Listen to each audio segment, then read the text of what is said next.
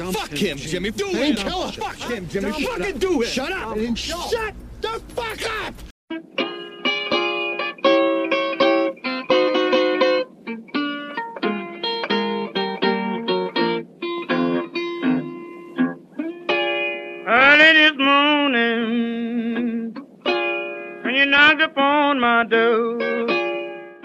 Olá, ouvintes, sejam muito bem-vindos a mais um episódio do podcast Tempo Redescoberto.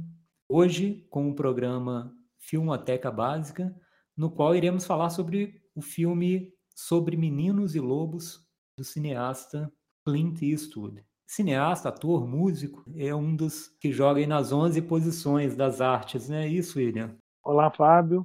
Olá, ouvinte. Um salve a todos. Esse é um filme que realmente é um dos filmes mais importantes desse nosso milênio, né? E ele é uma coisa, é um filme muito forte que vai ter uma ligação direta com o primeiro grande sucesso crítico, ou é nem o primeiro grande sucesso crítico, ele já vinha tendo sucesso antes. Mas o primeiro grande expoente assim da nova fase do cinema do Clint Eastwood, que é Os Imperdoáveis, pela questão da vingança, né? Ele, na verdade, como todo filme do Clint, ou a grande maioria deles, vai tratar sobre algo que é especificamente cinematográfico, que é a memória. E quando ela passa a tomar uma forma tangível. As, as memórias ficam trancadas no nosso subconsciente, né? E tem horas que essas portinhas se abrem e transbordam para o nosso universo de tempo presente. É, e a gente vai ver isso hoje no Mystic River, que é Sobre Meninos e Lobos, mas você vê a mesma situação da memória nas pontes de Madison, cartas de Iwo Jima. Então, eu acho que é um filme, para a gente começar a falar, é um filme que aborda memória. Eu vou começar assim, Fábio. Tem mais coisa para falar, mas por enquanto, memórias. Beleza. A título de informação, o filme foi lançado em 2003, né? então é um filme desse século, né? do início desse século para mim, ele também é muito importante do ponto de vista pessoal. Quase sempre é meu filme preferido do Eastwood.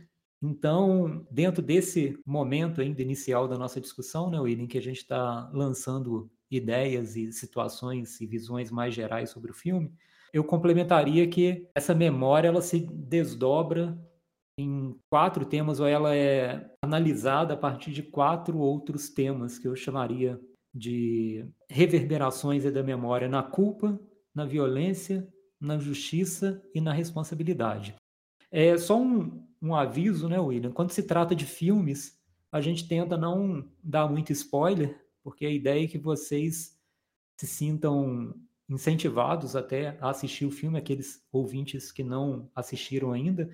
Então, dentro do possível, né, William, a gente vai tentar aqui não revelar informações muito centrais assim dentro do filme, eu diria de roteiro, né? Até porque essa apreciação do roteiro ela tem que ser é, minimizada porque a gente está diante de um filme que é grandioso, né, em outros aspectos e não por causa do roteiro, né? Então a gente vai tentar aqui na medida do possível não revelar muito aí sobre as situações que se desenrolam no filme e tentar nos ater aqui a outros pontos. Né? Mas eu diria que eu complementaria aí nessa questão da memória é, conjugada com a questão da culpa, da violência, da justiça e da responsabilidade.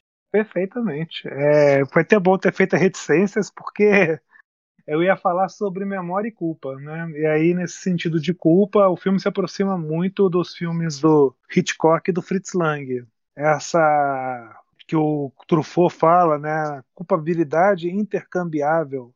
Uma pessoa assumir uma culpa por algo que não fez, né? Nesse filme de hoje está bem presente e não está presente tão somente numa situação final, que é que nem o Fábio falou, a gente não vai revelar o spoiler.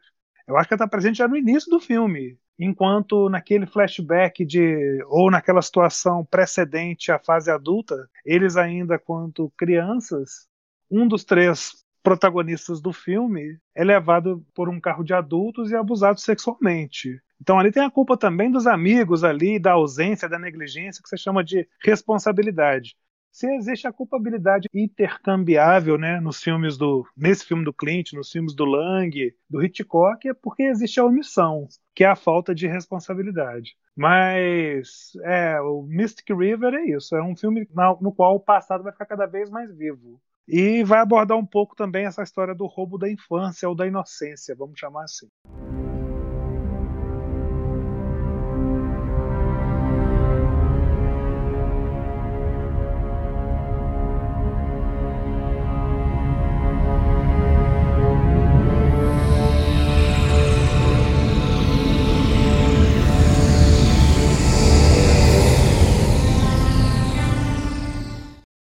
É, eu acho até interessante eu, eu, tentar esclarecer rapidamente o porquê de eu ter acrescentado esses quatro outros temas, motivos aí para o filme, né? Primeiro, a questão da violência está no caráter hediondo do assassinato e da pedofilia. Estão muito presentes ao longo do filme. Mas, assim, sempre como o Eastwood faz, né, ele tenta sair dessa situação mais particular e tentar uma reflexão que abarque as relações humanas, né, o ser humano como um todo. Né? Não se trata daquela relação, daquele episódio específico, mas como esse episódio o leva a pensar, inclusive nos Estados Unidos, né? a questão da violência.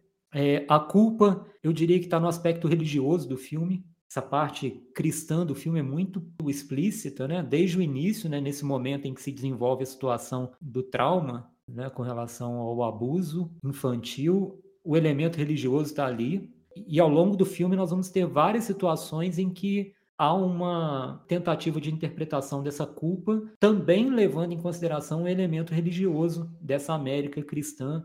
Ali no filme, né, católica, até ele, ele é ambientado numa região de Boston que tem é, um grande contingente de imigrantes irlandeses.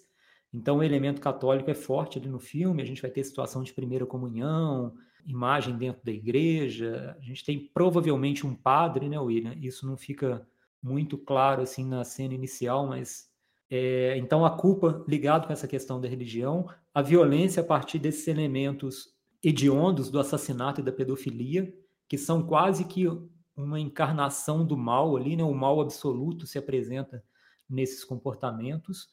É, a questão da justiça, eu vejo muito no embate entre o Sean, o personagem Sean, né? Porque tem o Sean Penn, que é o ator, é, que faz o Jimmy. O Sean que é o Kevin Bacon. Isso, o Sean que é o Kevin Bacon, né? O personagem Sean e o Jimmy, que é o personagem do Sean Penn. Eu acho que ali tem um conflito, né, da justiça, é, desse aspecto mais legal da situação. E depois a responsabilidade que aí é compartilhada, vira um jogo entre todos os personagens do filme, né? A questão da responsabilidade vai sendo trabalhado em diferentes camadas, desde essa situação inicial da responsabilidade das crianças, na situação de quem entra no carro e quem não entra no carro, até os momentos finais do filme em que essa questão da responsabilidade atinge uma outra dimensão pela gravidade dos fatos que ocorreram. Né? É um jogo muito complexo desses elementos, por isso eu vejo esse filme com tão grande estima, porque a forma como Clint Eastwood vai trabalhar esses elementos por si só difíceis, né? Se a gente fosse falar só de culpa, você já tem algo muito complicado, mas como ele vai entrelaçando esses temas a partir de situações existenciais, personagens que são absolutamente vívidos, a forma como ele vai entrelaçando isso cria um filme para mim brilhante, e, e a gente está diante de um dos grandes filmes do século XX, para mim, dos grandes filmes até da história do cinema. E aí, só para terminar essa minha fala aqui, William, é, eu acho que sim, tem a questão da culpa né, intercambiável aí que vem dos filmes Hitchcock, mas aqui eu acho que ainda tem uma outra questão, né? É uma culpa quase onipresente. A culpa está por todos os lados, né?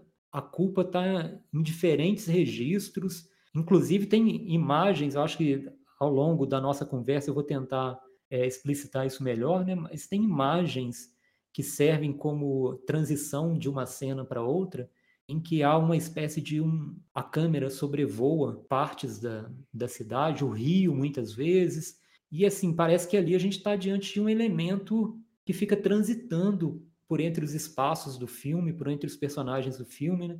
E assim, é uma interpretação pessoal, mas eu vejo que é um, é uma culpa, né, que vai ali se transportando por entre espaços, né? Então, eu diria que é uma culpa quase que onipresente no filme, em várias situações, em vários personagens e em várias intensidades.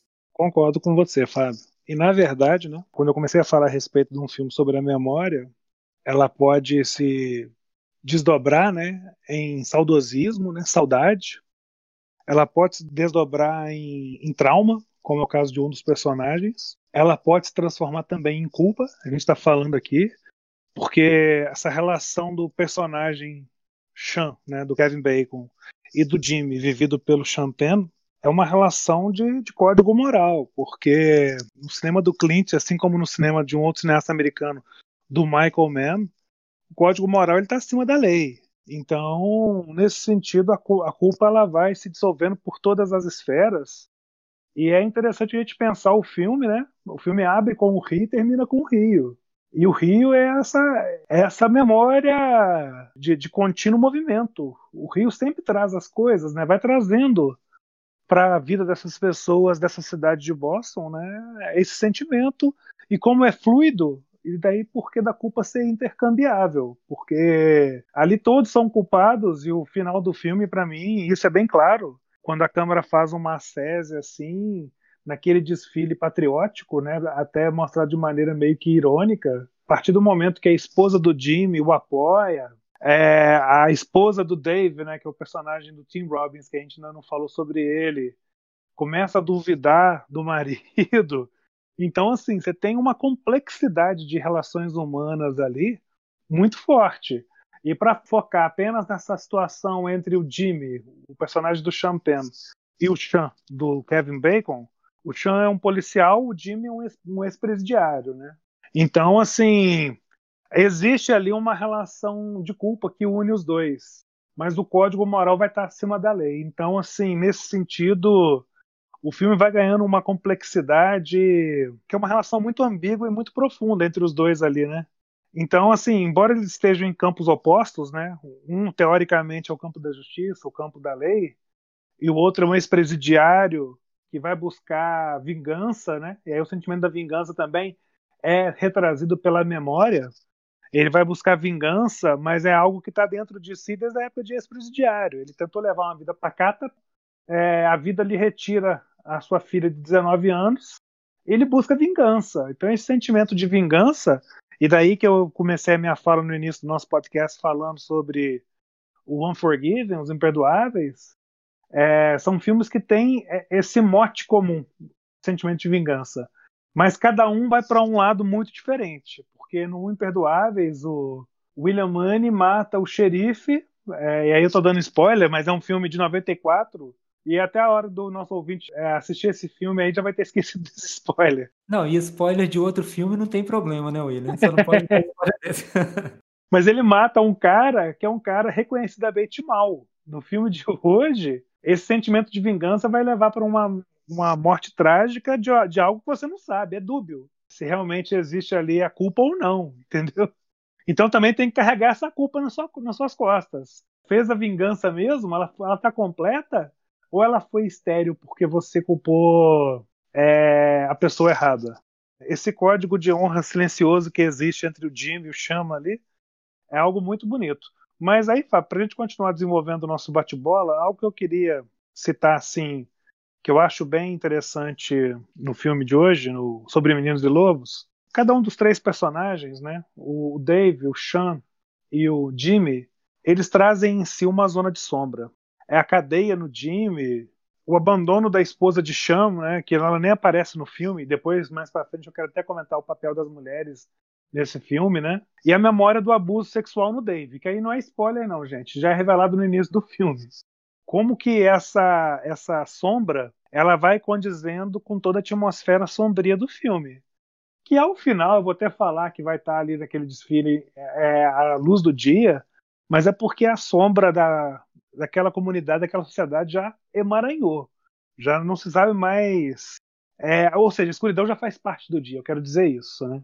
E aí o filme vai se aproximar de, de tragédia grega, a movimentos de ópera. Você pode fazer várias leituras possíveis sobre o filme.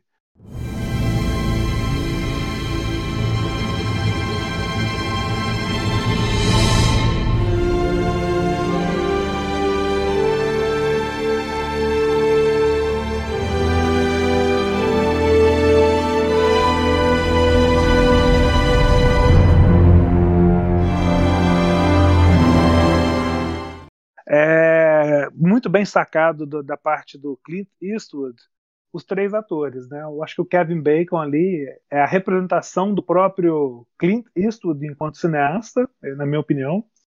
O Jimmy, o Champagne, é essa coisa luciferiana do Champagne, essa coisa caótica que é o Champagne. E o Tim Robbins, né? Que tem toda a corpulência de um homem viril, mas que por causa do enredo é frágil. É, é de uma sabedoria de escolha, assim, Kevin Bacon até brinca, né? Fala que o Clint Eastwood escolheu os três porque eram os únicos daquela geração que ainda tinham cabelo natural. Seis personagens mais velhos. Mas não é isso, não. É a capacidade, assim, do Clint Eastwood de chegar em cada um ali, o que cada um vai representar no seu papel, sabe? E por fim, Fábio, eu falo que eu vou parar de falar e nunca, nunca paro, né? Tá parecendo aqueles poemas, o que é que diz a Deus e sempre fica? Tem uns poemas que falam assim, né? Começa com ilha e termina com salgado, né? É. Mas a parte da culpabilidade intercambiável aqui de Hitchcock é muito claro. E também tem essa questão da culpa no cinema do Fritz Lang, né? É, e essa visão moral do homem também dentro do mundo, assim, eu acho que o Clint e o, Fritz Lang têm uma visão bem, bem próxima. Mas existe uma diferença, porque no Fritz Lang, né, a frontalidade do cinema do, do Fritz Lang ele coloca a sociedade como o carrasco do homem. E no, no Eastwood, não, né? No Eastwood, é, esse aspecto ele está totalmente contrastado, né? O Eastwood tem um viés mais humanista. Ele está mais preocupado com o desenrolar do personagem do que a maldade em si. Ele está muito mais preocupado com o indivíduo. Embora se tenha ambientes assim de, de espaços fechados, de situações corriqueiras e comezinhas do dia a dia, de, de uma vida de rotina, de hábito, o que interessa para ele ali é o, é o desenrolar, assim, é o desenvolvimento daquele personagem enquanto indivíduo.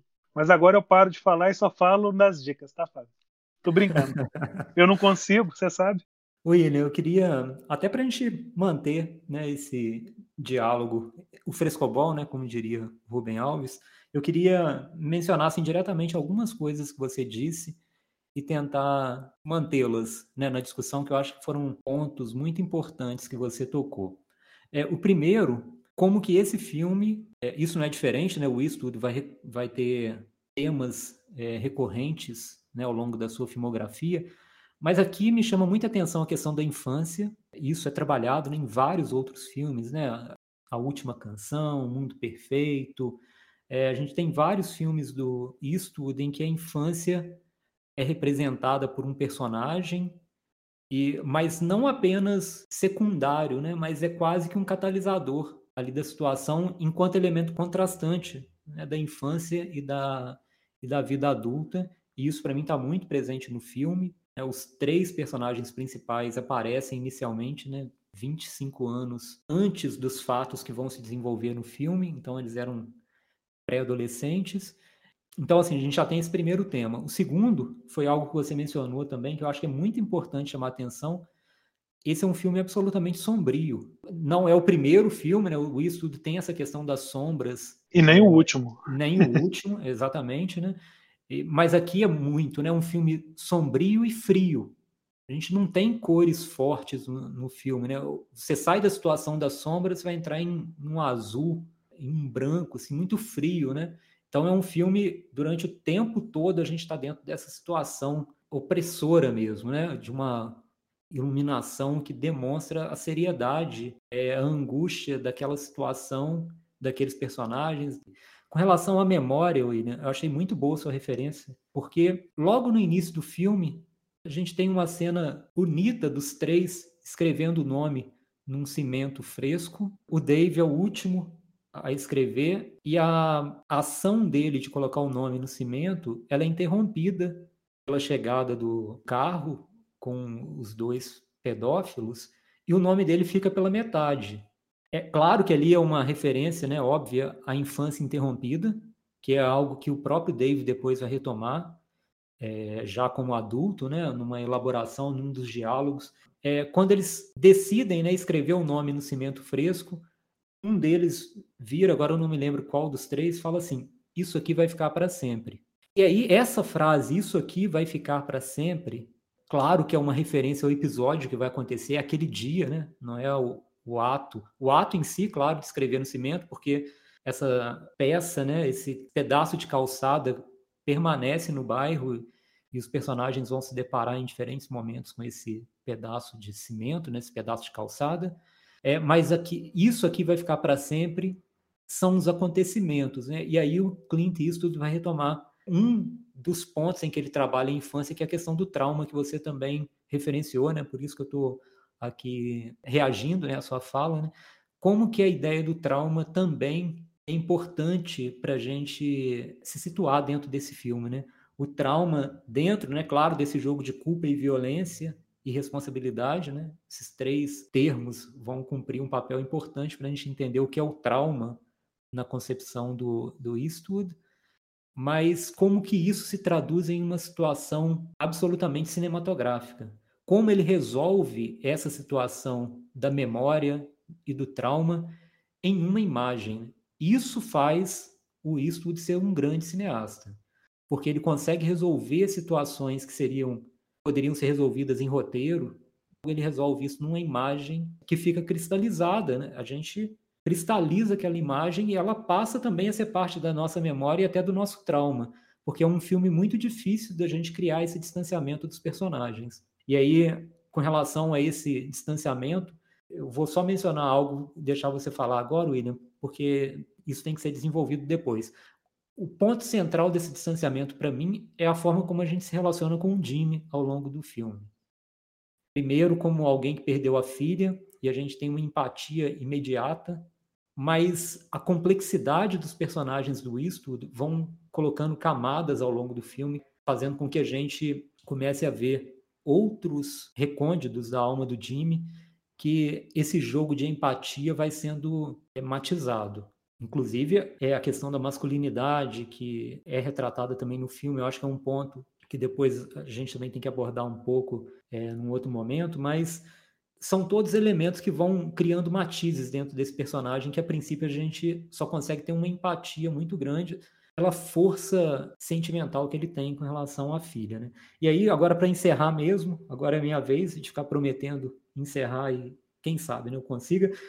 Para mim o filme tem dois grandes conflitos, um masculino que é entre o Jimmy e o Sean e outro feminino que é entre a Celeste e a Annabeth que é a esposa do Jimmy, né? Então a esposa do Dave e a esposa do Jimmy.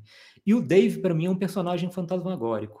Ele até faz referência algumas vezes a vampiros, como ele é seduzido por essa imagem do vampiro, e para mim ele é quase um personagem vampiresco, pela forma como anda, uma coisa meio fantasmagórica.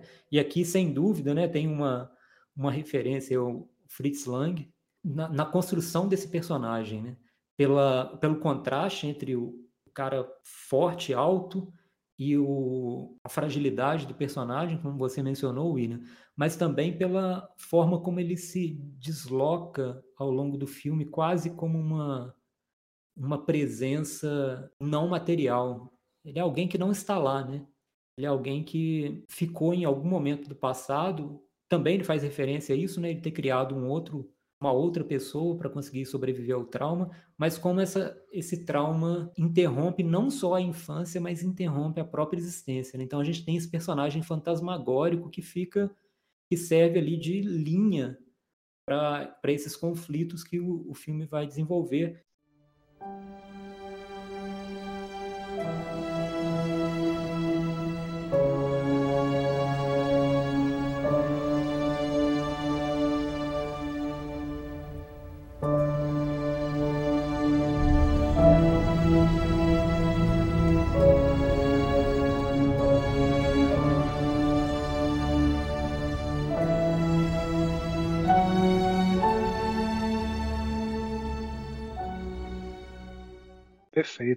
É interessante, assim, tem muita coisa para falar sobre, sobre o filme. Mas são coisas que vão ficando pelo caminho, a gente não quer deixar meio solto, né? Quer atar o nó, né? É, essa história que a gente está falando assim que no final a culpa, a culpabilidade intercambiável, mas ali todos são culpados, né? Mas na verdade é só algo que eu acho que para ficar mais claro para o ouvinte, a culpa no filme é moeda de troca. Se a moeda de troca, toma lá, dá cá, todo mundo tem essa moeda. Então todos são culpados, assim, ou terminam culposos no filme, vamos falar assim. Esse é o primeiro ponto. É, aí você entrou em dois pontos que eu queria destacar e foi bom você ter falado dessa forma porque vai fazer gancho com o que eu tenho que dizer. As esposas do Jimmy e do Dave, né? Na verdade, você tem uma terceira mulher que é a esposa do Sean, mas ela nem aparece no filme. Então, vou focar apenas nessas duas mulheres aqui que eu acho que talvez seja um dos primeiros filmes do Clint Eastwood que você tem a personagem feminina de maneira muito próxima desse universo masculino, assim, muito ativa. E são bem diferentes, né? Porque a morte da filha do, do Jimmy, eu acho que aí não é spoiler não, Fábio, se você me permite, né? O, o Dave, ele chega à noite em casa com a camisa toda manchada de sangue, então ele é um suposto assassino dessa filha do Jimmy. Mas o que no filme não deixa claro hora alguma, é, pelo menos assim, não de maneira linear e categórica. E aí, de início, a mulher do, do David, ela acredita nele, mas com o tempo aquilo vai ruindo, ela começa, a partir de então, até mesmo duvidar do marido, que é o oposto da mulher do Jimmy. Que, movido pelo sentimento de vingança, o cara vai, às vezes, de fato, querer vingança, querer vingança, e ao final do filme, ela tá ali naquele discurso ali, dá um empurrão nele ali, pô, você é o meu herói, né? O herói da vingança. Como que isso tem uma, uma dimensão bem forte no filme? As oposições, né? Uma pela certeza do que tá entrando, sabe que tá entrando no mal e, e apoia o marido a entrar no mal, e a outra pela dubiedade da, da história, da verdade, né? E aí, Fábio, é, quando eu falei a história de tragédia grega, de ópera, eu só quero contextualizar aqui dois pontos. Com relação à tragédia grega, vou fazer até um parênteses um pouco maior. A gente pode ter nesse filme aqui um caso, e aí tem a, a simbologia do Mystic River, né, desse rio misterioso, desse rio sombrio, né, que perpassa Boston é, a gente pode voltar lá atrás na, na, nos personagens gregos, né, na mitologia grega, nos filhos de Édipo. Só para contextualizar o nosso ouvinte, eu vou falar muito da, da Antígona, porque eu acho que é com ela que o Clint está. Antígona é filha de Édipo e, e a mãe da Antígona também era mãe de Édipo. Para quem só para tentar contextualizar, se estiver falando alguma bobagem, Fábio, você me corta, tá? Porque essa, essa história do Édipo é tão confusa, né? Mas quando o Édipo descobre que ele casou com a mãe dele, ele fura os olhos. E, e ele muda para Tebas para, enfim, para acabar a vida ali. E ele tem mais, mais três filhos, além da Antígona. Eu sei que a história é o seguinte: com a morte do, do Édipo, a Antígona é a única que acompanha o pai, fica o tempo todo do lado do pai. Com a morte do Édipo, os dois filhos do Édipo brigam pelo trono. Só que os dois morrem. E aí o, o tio deles, o Creonte, é que assume o local. E o que acontece? Os dois morrem em batalha e os corpos ficam ali na praça. E a Antígona pede pro, pro, pro Creonte enterrar. E aí que eu acho que tem uma interessante interessante aqui com relação ao Mystic River, porque ela tenta convencer esse novo rei, o Creonte, a enterrar, porque quem morre num ritual assim desse, dessa característica fúnebre, né, é, torna-se condenado a vagar por vários anos nas margens do rio, que, que leva o mundo dos mortos. Assim, que pode ir de um lado para o outro. Então, como que a gente está próximo dessa dessa personagem de antigo, né, aqui no, no, no filme, assim, né? E aí, se a gente for aprimorar em Lacan, né, para Lacan, antigo nem é heroína. Né? Ela é a testemunha do terror secreto ali que tenta estabelecer uma ordem social, né? Então, como que isso vai estar tá totalmente emaranhado, pode fazer um, um paralelo com o filme do, do Clint Eastwood, né? Assim que eu tô querendo dizer o seguinte, como que essa, esse papel dessas mulheres nesse filme tem essa representação trágica. Esse é um ponto que eu queria falar. E você falou muito bem, né? É, com relação ao Tim Robbins ser um fantasma, ele é um fantasma vampiresco mesmo, né?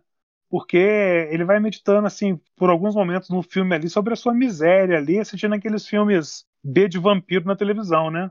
Então você tem essa dor da, da, dessa angústia de ausência de infância, que também vai aproximar esse filme do mundo perfeito do Clint Eastwood.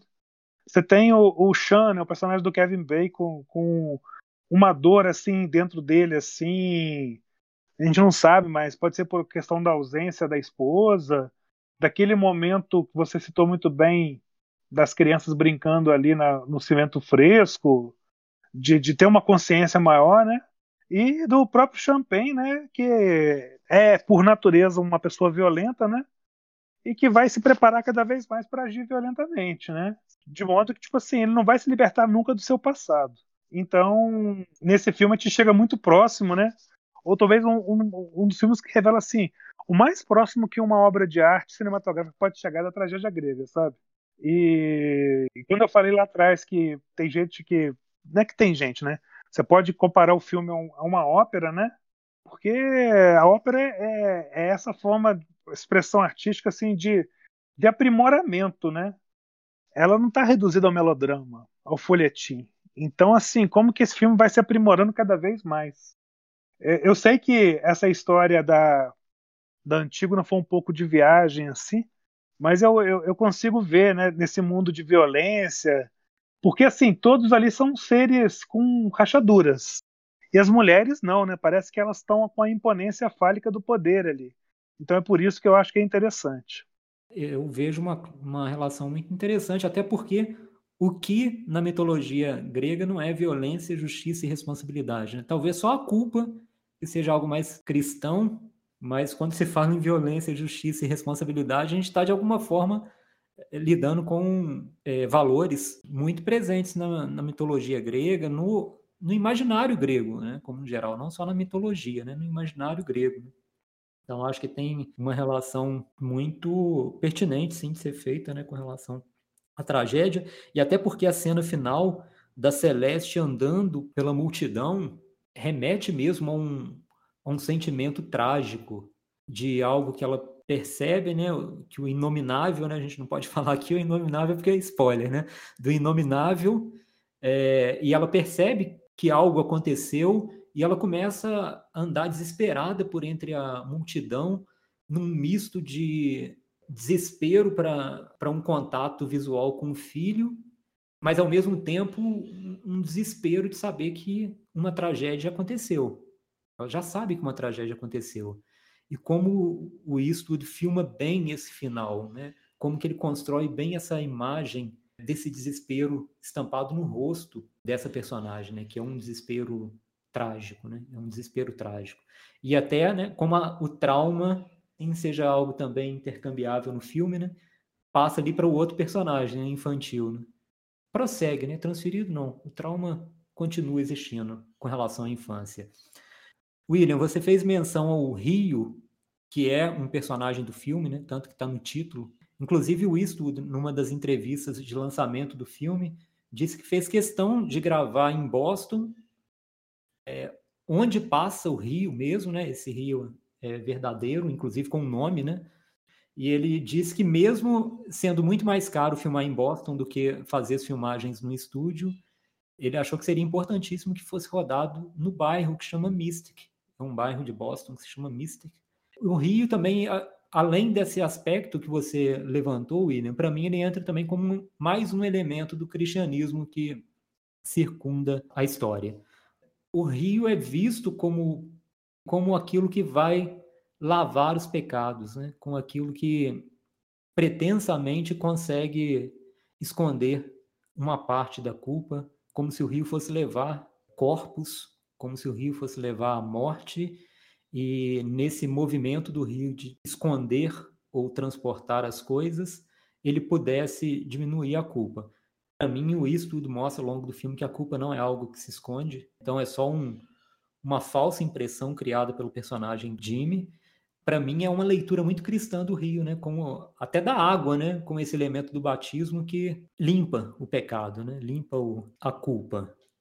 É, só que eu queria ainda acrescentar né, uma ideia com relação a esse, essa relação do Jimmy com o rio. Né? Uma das cenas mais fortes do filme se dá na beira do rio, é, tendo o Jimmy como um dos personagens.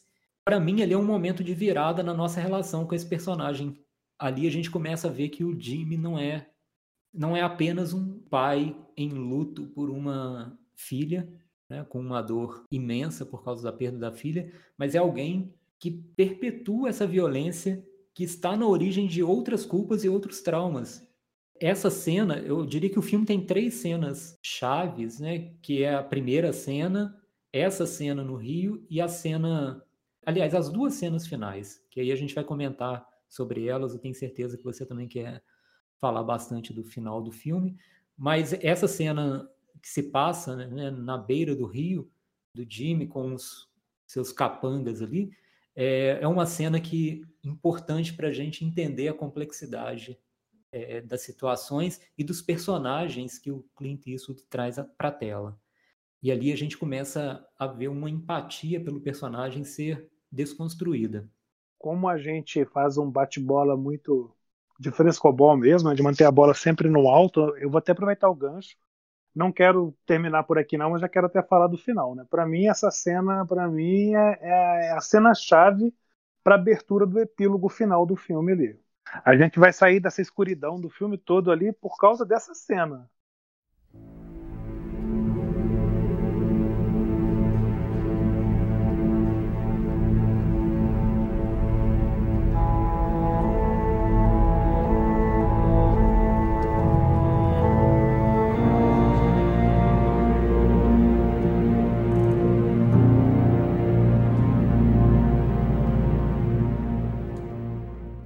Porque na sua maior escuridão, né, que eu acho que vai ser uma das cenas mais escuras ali, né? Você tem a saída triunfal das trevas do Jimmy ali. Mas não é um Jimmy que mudou, não. Ele só revelou a sua essência. E que acaba até sendo condecorado pela sua, condecorado pela sua mulher no final, assim como o, o rei dessa palhoça toda, vamos chamar assim, sabe? Mas quando você sai da escuridão e cai no final, nesse desfile patriótico, que o Clint mostra a luz do dia, né? É, essa solaridade desse espaço aberto, né? Essa saída de escuridão, ela vai se dar pelo gosto amargo da violência. É, nos remete já ao final do filme que parece que o Jim está de volta à sua raiz, à sua essência criminal, ou seja, ele se liberta da sua zona de escuridão, né? Aquilo que era a memória dele enquanto maldade se torna presente. Só que essa maldade que se torna presente começa a contaminar a luz do dia e que por um aspecto de acordo moral ali faz com que Kevin Bacon saiba que aquilo vai acontecer, mas existe ali uma sobriedade entre os dois ali, de um olhar para o outro e, e, se tornar tão culpado quanto, vamos falar assim. É, eu tenho mais duas coisas para falar. Você falou a respeito desses dados que eu acho bem interessante, né? É, eu não sabia, realmente eu não sabia que o bairro que ele filmou chamava Mystic. O, o Herói Sem Nome, né, que veio dos filmes do faroeste italiano, Clint Eastwood, tendo filmado lá nos anos 70, começa a juntar uma grana e cria sua própria produtora, que é a Malpasso, né? É o bad step, né? É o passo ruim, né? Então, você tem esse filme, Os Imperdoáveis, Sniper. Que eu quero dizer com essa história do Malpasso? Não é nada demais, não, mas tipo assim, é, é, é um sinal, né? Vamos falar assim que ele vai por trás dessa desse universo sombra de maldade e de violência da América como um todo. Esse é um ponto. Para mim, essa obra, usando até a, a imagem do Rio aqui como uma metáfora, me parece ser a obra onde todas as obras do Clint vão sempre convergir. O Mystic River, né, o filme, não é um, um rio, ele é um oceano. Os, os, outros rios são os outros filmes do Clint, que vão sempre desaguar nesse Mystic River. Porque você tem essa história da, Vingança, que estava lá no Imperdoáveis aqui também. Você tem a história da Inocência Perdida, que estava no Mundo Perfeito, está aqui também. Você tem essa história do universo sombra, que a gente falou. Você vai ter o Meia-Noite do Jardim do Bem e do Mal, que é um filme muito é, subestimado do Clint, mas que está aqui também. É, esse, essa parte sombria da, da filmagem no Gran Torino, no. E agora esse é o título em português, o Million Dollar Baby lá. A Menina de Ouro. A Menina de Ouro, é. Todos esses filmes, o filme mais recente dele aqui agora, o do ano passado, minha cabeça tá ótima, não tô lembrando o nome de filme nenhum. É, mas enfim, parecem que todos os filmes eles convergem para Mystic River, sabe? Então me parece que o Mystic River é uma pedra angular na, na obra do, do Clint, assim, sabe? E o epílogo final, para mim, é de uma sobriedade igual o Mundo Perfeito. Tem a mesma sese de câmera os ícones da América estão nessas tomadas, a câmera subindo em acese, parece que é o olhar do Clint olhando ironicamente para a sua sociedade, E, e ele não condena a todos para falar assim, sou maior do que vocês, não. Sabe que os problemas realmente estão passando por um rio bem obscuro. Não vai ser fácil mudar essa história. William, você fez o comentário né, da passagem, da cena da esposa com o Jimmy, que de fato eu também concordo contigo, é um momento chave para se entender, que é a cena anterior, né, esse epílogo, que é essa glorificação aí da América como um país violento, eu diria. Não glorificação do Eastwood, não, tá? É, o Eastwood retratando a violência como é, um, ele é um dado da história americana. Mas com relação à cena anterior, eu acho que ela é muito importante para entender, para entender não, né? Mas para a gente experienciar essa obra, eu acho que tem uma leitura que pode ser fácil da gente fazer assim, ah, o Eastwood naquele momento em que a esposa faz o discurso para o Jimmy, né, de que ele é praticamente, como você disse aí, né, o rei do bairro ali, que a afirmação dessa masculinidade dele o isenta né, de qualquer coisa, mostra uma visão de masculinidade por parte do Jimmy e uma visão da mulher praticando uma defesa sem reservas da família. Para mim, essa visão, não sei, acho que ela não chega ainda naquela situação ali, no... porque para mim, a gente tem que entender aquela cena com a cena anterior, em que ele está na sarjeta, tomando uma cerveja e completamente afogado no sentimento de culpa pelo que aconteceu. E o personagem né, do Kevin Bacon chega para conversar com ele.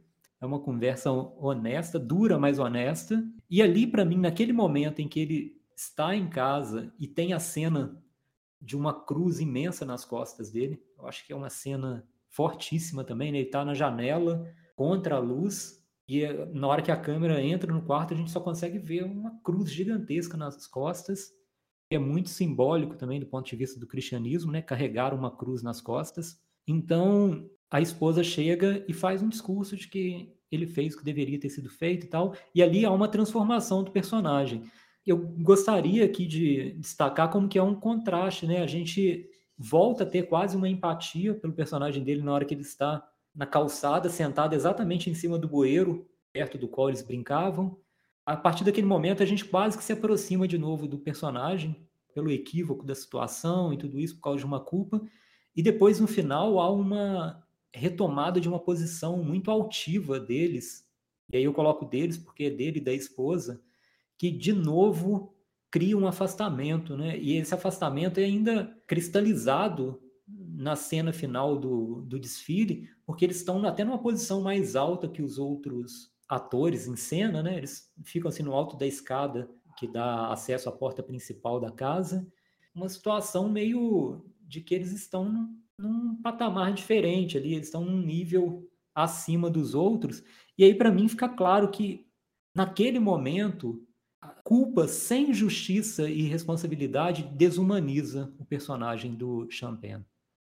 A partir do momento em que ele se livra da culpa, e aí a gente é, há uma disjunção né, da culpa, da justiça e da responsabilidade, há uma completa desumanização do personagem, sabe? Aponta mais uma vez para a complexidade né, dessa cena, dessa história americana que o Clint Eastwood quer retratar, em que se entrelaçam né, a justiça, a responsabilidade, a culpa e a violência. Por isso que eu acho esse final é, é óbvio que é aberto, né? Outras interpretações aí né, são tão plausíveis quanto a minha. O Eastwood não quer solução fácil para o que aconteceu. Ele não quer maniqueísmo, ele não quer uma situação que se resolva de forma legal, né? Com a ação da polícia, por exemplo, ou com uma outra ação dos personagens que apontasse para uma solução fácil. Mas ele quer só mostrar como que é nesse jogo de culpa, justiça, responsabilidade e violência que está a humanização e a possibilidade de desumanização dos personagens ao longo do filme.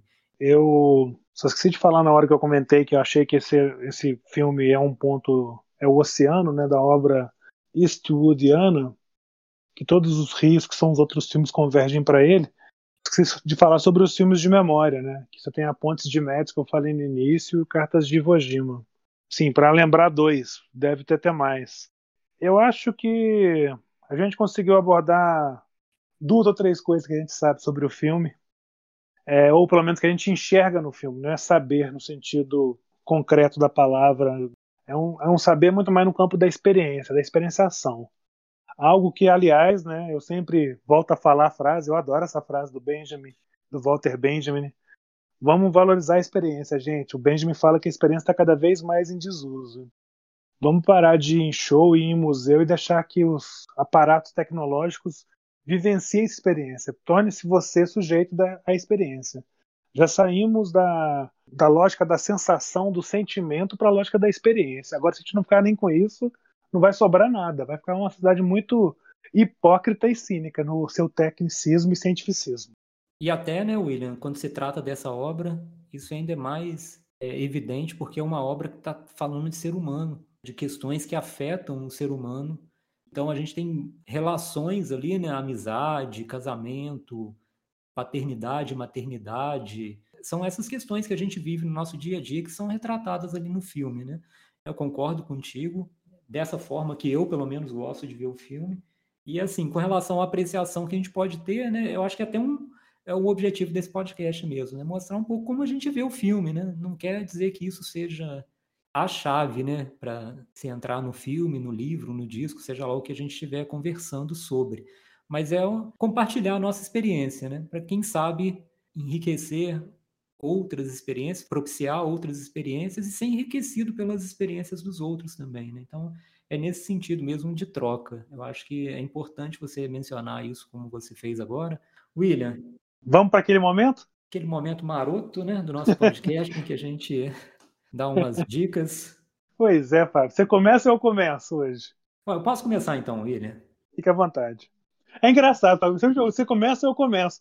E 90% das vezes você fala assim, eu posso começar.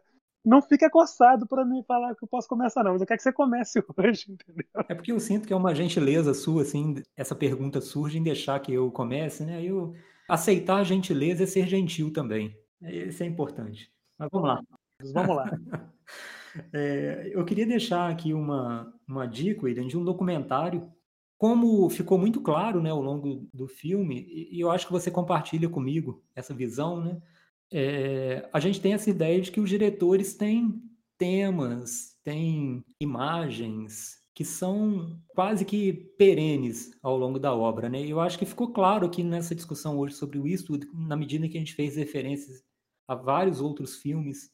Então, a minha dica é no sentido de assistir a esse documentário que mostra um pouco desse olhar mais amplo sobre a filmografia do Eastwood, que é enorme, né? Sobre Meninos e Lobos é de 2003 e é o 24 filme, se eu não estou enganado, da filmografia dele. Então, é, esse documentário chama Eastwood Directs The Untold Story, mas é possível achar esse filme para baixar com legenda em português, né? É, seria A História Não Contada, me parece que é esse o, o título em português, né? A História Não Contada, em que a gente tem, ao longo de um pouco mais de uma hora nesse documentário, é, entrevistas, declarações de atores e pessoas que trabalharam com isso nesses vários filmes, inclusive que o dirigiram, dá uma imagem da grandeza do Eastwood né, de como ele trabalha no set de filmagem, de como que ele desenvolve as ideias dos filmes, como que ele dirige os atores. Então, é muito importante e o que é para mim ainda mais essencial, né, que é uma mostra da própria humanidade do Eastwood. Poder ver um pouco do grande ser humano que é o Clint Eastwood, sabe? Uma pessoa sensível, um músico também fantástico, inclusive a trilha desse filme é feita por ele, uma visão de mundo que é tão sentimental, se aproxima tanto dos personagens, humaniza tanto. Então, esse documentário na né, história não contada é bastante interessante. Aí, uma hora e pouco de documentário que a gente vai conhecer bem mais desse grande diretor a partir de pessoas próximas a ele, né? a partir de pessoas que trabalharam, que foram dirigidas por ele. Eu vou até fazer uma confissão, Fábio. Eu vim para a gente gravar hoje o podcast sobre o, filme, né? Tranquilo, seguro, assim. Acho que é um dos podcasts que eu tive mais à vontade. Primeiro, que é um cineasta que eu gosto muito. Segundo, que é uma obra que eu já assisti muito no passado. Então tem um filme muito dentro de mim. Tanto é que eu acho que influiu naturalmente no nosso podcast. Bem, já próximo do final, na hora que a gente falou a, o momento do, do Jimmy, né, do personagem Champagne perto do Rio, que eu falei que estava chegando o epílogo do filme, é, o podcast está acabando, vem as dicas. Eu não tinha pensado em dica, cara. Aí, a sorte que eu falei, bom, enquanto o Fábio tá falando, deixa eu pensar alguma coisa. Te ouvindo, mas pensando, né? Eu acho que as dicas, como você mesmo disse, são alguns filmes que a gente citou aqui. É, esses filmes, ainda mais os filmes B, ou os filmes mais subestimados do Clint Eastwood, essa é a primeira dica. É, o Meia-Noite no Jardim do Bem e do Mal, Poder Absoluto, Crime Verdadeiro, os dois filmes do ano passado, que embora é, tenham sido bem comentados, eu acho que ainda está passando assim muito longe da receptividade que, que deveriam ter tido. O Sniper Americano, A Troca, enfim, todos esses filmes do, do Clint Eastwood, eu acho que é, servem de dica. E a última dica, não poderia deixar de ser, é um livro pequeno, é, e aí eu saí do cinema para falar para o nosso ouvinte, se tiver disponibilidade, interesse, curiosidade, leia o Antígona do Sófocles. É uma obra que já caiu no domínio público, então você vai encontrá-la na internet. Tomem só cuidado, porque é um livro pequeno, deve estar próximo de 100 páginas mas a internet costuma às vezes colocar um resumo, né? E aí de repente você está lendo a obra, está vendo as principais ideias. Mas fica aqui como dica então Antígona do Sófocles e os filmes do Clint. Perfeito, William. Eu só preciso agora fazer um meia-culpa aqui. É ruim, né, quando a gente promete muita coisa no início do podcast, porque a gente não vai conseguir entregar mesmo, né? E eu falei que, que ao longo do episódio a gente ia falar um pouco sobre a questão eu pelo menos, né, da questão da masculinidade ligada ao personagem de Champagne, e fiz só uma referência muito rápida, né? Mas enfim, vai ficar para um outro episódio. Fatalmente a gente vai voltar a essa questão do Eastwood em algum momento no podcast, né, William? Um diretor que a gente gosta muito. Então peço desculpas aí pela lacuna. Acabou que outros assuntos foram entrando e, e a gente vai mais pelo, pelo sabor da conversa, né, William, do que por pauta, né? Mas peço desculpas aí. Deixo o meu abraço lembrando, né, continuem essa conversa com a gente é, no nosso perfil no Instagram, no canal do YouTube, mandem lá as observações, né, os comentários de vocês sobre o filme, sobre o que a gente falou aqui. Eu acho que, que é nesse espírito mesmo que a gente, desde o início, quis fazer esse podcast, né, de criar um diálogo, né? Mais uma vez, obrigado pela atenção de todos e todas. Valeu, William. É muito bom em falar sobre esse filme e até o próximo episódio. Abraço, Fábio. Abraço, ouvinte. Como sugestão, Fábio, se você me permite, eu vou deixar para o nosso ouvinte. Ah, tá curioso para saber essa questão da personagem masculina do Champagne no filme, uma visão, o que, que o Fábio queria dizer? Instiga a gente nos comentários. Pede para a gente fazer essa troca de bola. Que aí, de repente, pode ser um canal para a gente continuar esse bate-papo. Um abraço e até breve.